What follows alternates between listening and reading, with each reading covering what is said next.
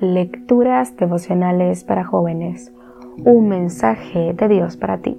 Cortesía del Departamento de Comunicaciones de la Iglesia Adventista del Séptimo Día de Gascue en Santo Domingo, capital de la República Dominicana, en la voz de Jack Enríquez. Hoy, 9 de julio, la oración de un enfermo.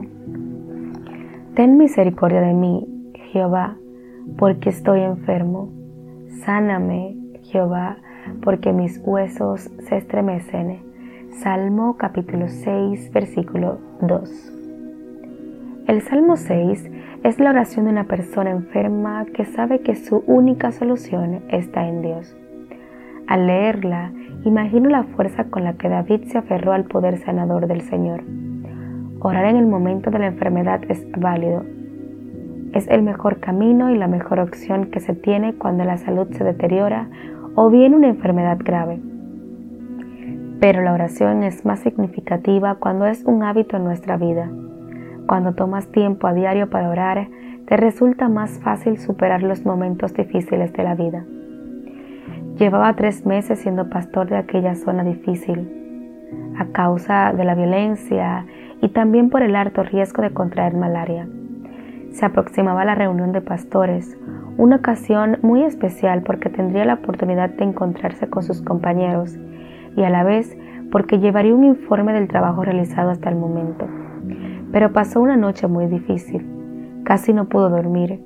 Tuvo fiebre bastante alta, escalofríos, temblor y sudoración copiosa. En la mañana trató de levantarse de la cama, pero no pudo. Entonces oró al Señor Padre, tengo un compromiso laboral. No puedo enfermarme. Dame la oportunidad de cumplirlo. Sáname. Te lo pido en el nombre de Jesús. En ese instante, escuchó a alguien que gritaba en la calle. Oreja de ángel, oreja de ángel para el paludismo, oreja de ángel.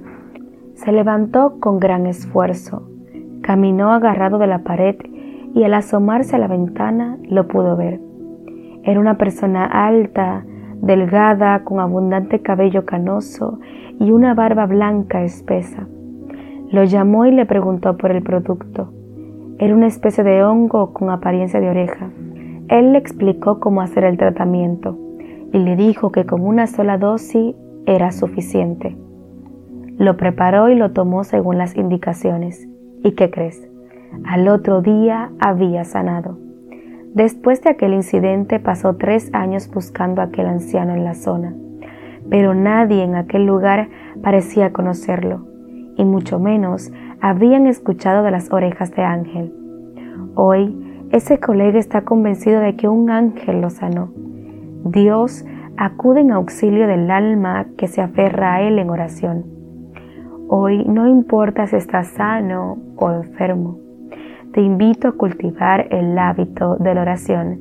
Dios te bendiga.